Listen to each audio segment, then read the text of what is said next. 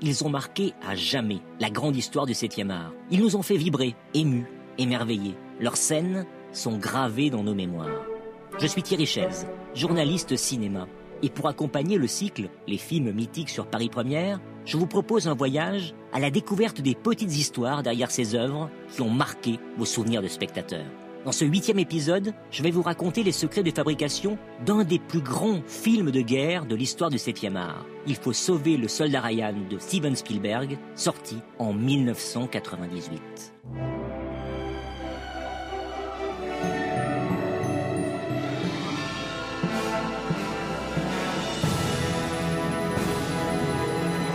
Une plongée au cœur du débarquement de Normandie en 1944, où des soldats américains ont pour mission de retrouver un de leurs collègues dont les trois frères sont morts au combat en l'espace de trois jours.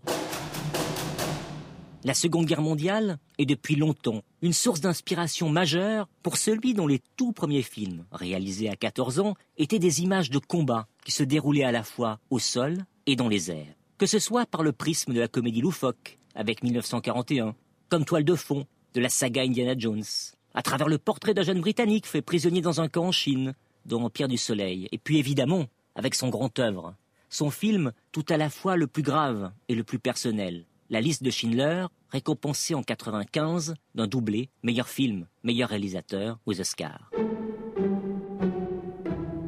Dans la foulée de cette œuvre majeure, précédée par Jurassic Park, qui lui a valu son plus gros succès au box-office, Steven Spielberg décide de faire une pause, une parenthèse rarissime dans sa carrière prolifique. Trois années sont le moindre film, mais trois années au bout desquelles il va leur enchaîner pas moins de trois longs métrages.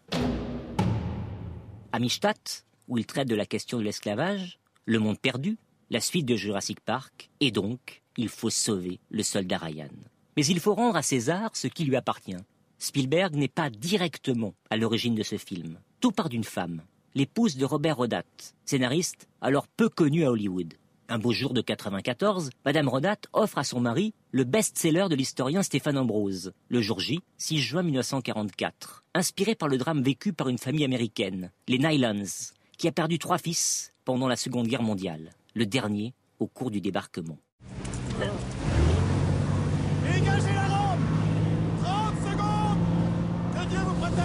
Collez sur sur tribord Avancez vite et évitez les trous de mortier Je veux voir plein d'espace entre chacun Dès lors, ce sujet ne va plus cesser de trotter dans la tête du scénariste. Avant de devenir concret, le jour où il tombe en Pennsylvanie sur un monument dédié aux quatre fils d'Agnès Allison, quatre frères tombés au combat pendant la guerre civile américaine. C'est le déclic. En rentrant chez lui, Robert Rodat commence à imaginer une histoire similaire, mais au cœur de la Seconde Guerre mondiale. Il va en pitcher l'idée au producteur Mark Gordon, qui vient de triompher avec Speed. Celui-ci accroche immédiatement et en parle à la Paramount, qui dit elle aussi Banco. Rodat peut commencer à développer son scénario. Gordon se révélera intraitable et ne se montrera convaincu qu'au bout de sa onzième version.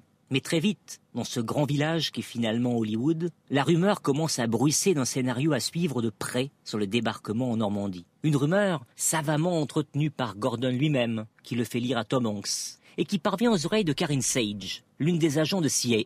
Elle demande à lire une première version aboutie du script, que conquise, elle transmet à Steven Spielberg, alors en train de créer DreamWorks Productions. Là encore, l'effet est immédiat.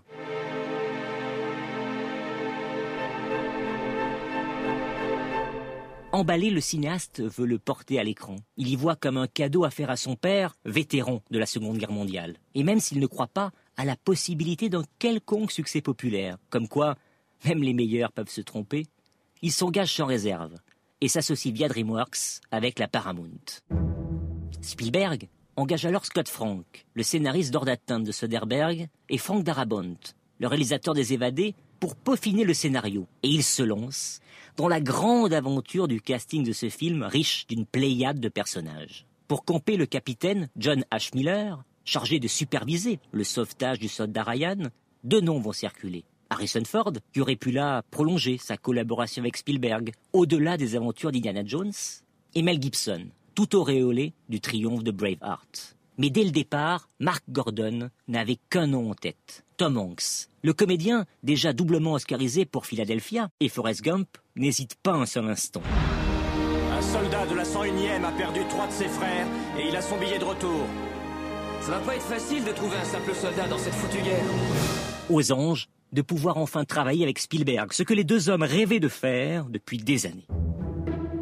Pour le rôle du soldat Ryan, plusieurs comédiens sont là encore envisagés. Neil Patrick Harris, le futur pilier de la série How I Met Your Mother, ou encore Edward Norton, révélé par Peur Primal, mais qui va lui préférer American History X. Spielberg a une idée assez précise de ce qu'il recherche. Un acteur encore peu connu du grand public est capable d'incarner la figure de l'Américain moyen. Un comédien lui a tapé dans l'œil quelques mois plus tôt, dans l'épreuve du feu, où il tenait un second rôle face à Denzel Washington. Il s'appelle Matt Damon. Spielberg a juste un doute. Il l'a trouvé un peu trop maigrichon à l'écran, sans savoir qu'il s'était imposé un régime d'enfer pour correspondre à l'aspect émacié exigé par son personnage. Mais Spielberg passe outre cette réticence et demande à son ami Robin Williams de lui présenter sur le tournage de Will Hunting qu'ils tournent ensemble à partir d'un scénario coécrit par Damon avec son pote Ben Affleck. Spielberg comprend tout de suite qu'il tient là son Ryan et il ne le lâche pas, même après que Damon décroche un Oscar pour Will Hunting. Le cinéaste passe outre son désir initial d'un comédien inconnu ou presque et il ne le regrettera pas. Pour entourer Tom Hanks et Matt Damon, Spielberg tient aussi à réunir des comédiens débutants ou à la carrière tout juste balbutiante, comme Edward Burns, Barry Pepper, Giovanni Ribisi ou Vin Diesel, pour qui il fait écrire sur mesure son personnage après l'avoir découvert dans Strays, qu'il avait réalisé en 97. Quant au rôle du sergent Horvat, membre éminent de cette mission placée sous les ordres du capitaine Miller, Spielberg caresse d'abord l'espoir d'engager Quentin Tarantino.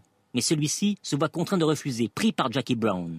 Spielberg pense alors à Billy Bob Thornton, qui lui aussi décline, sa phobie de l'eau l'empêchant de tourner la moindre scène de débarquement. Au final, c'est vers Tom Sizemore, remarqué dans True Romance et Tueur que le cinéaste va finir par se tourner, même s'il le sait, en proie à de gros problèmes d'addiction. Spielberg lui met alors le deal entre les mains. Chaque jour, il devra subir un test sanguin sur le plateau et sera viré au moindre test positif. Sizemore top là et se désengage de la ligne rouge de Malik pour faire partie de cette aventure où il sera bel et bien clean de bout en bout. Une fois sa troupe réunie, et avant de démarrer le tournage, Steven Spielberg leur demande de suivre un entraînement militaire spécifique, sous la direction de Dale Dye, un vétéran de la guerre du Vietnam avec qui Tom Hanks avait déjà travaillé sur Forrest Gump. Spielberg tient à cette étape indispensable dans le souci de réalisme qui va guider l'ensemble de son tournage, pour lequel il n'aura qu'une seule exigence, un plateau entièrement fermé aux visiteurs, à l'image de celui d'Alfred Hitchcock sur Psychose. Ce tournage débute le 27 juin 1997. Le cinéaste entend évidemment filmer la majeure partie des extérieurs sur les lieux même du débarquement en Normandie, mais les autorités locales refusent. Seule une séquence, celle du cimetière américain de Colville-sur-Mer, y survivra. Pour le reste, Spielberg délocalise son tournage en Irlande, et notamment donc la scène qui va faire rentrer instantanément Il faut sauver le soldat Ryan au panthéon des plus grands films de guerre, celle du débarquement.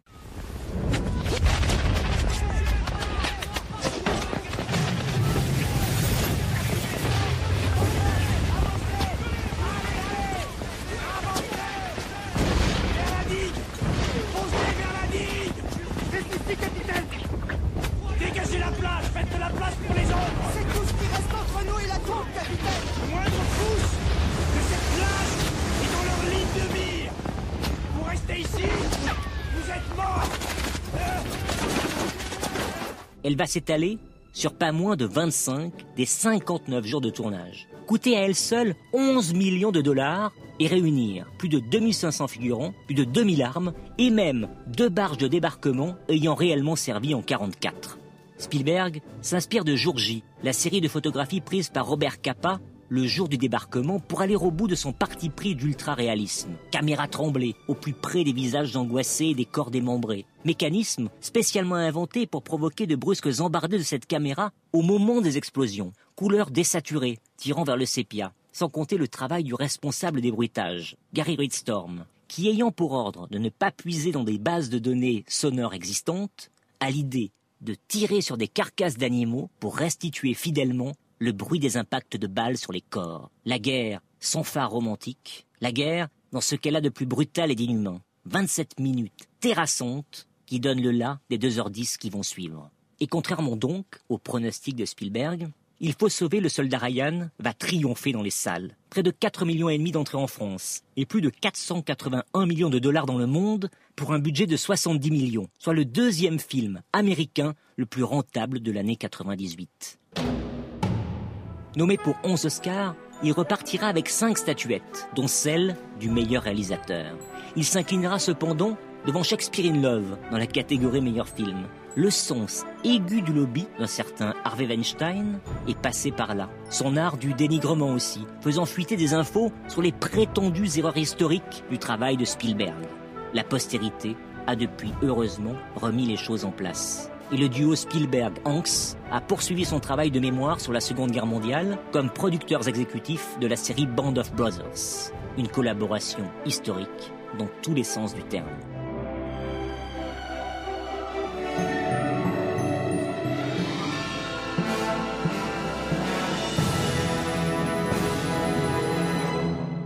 Vous venez d'écouter le huitième épisode de notre podcast consacré au film mythique. Vous pouvez retrouver cet épisode sur le site rtl.fr et sur toutes vos plateformes de podcast favorites. Dans le prochain épisode, vous découvrirez la passionnante histoire d'un autre classique du 7e art, Incassable, de M. Night Shyamalan.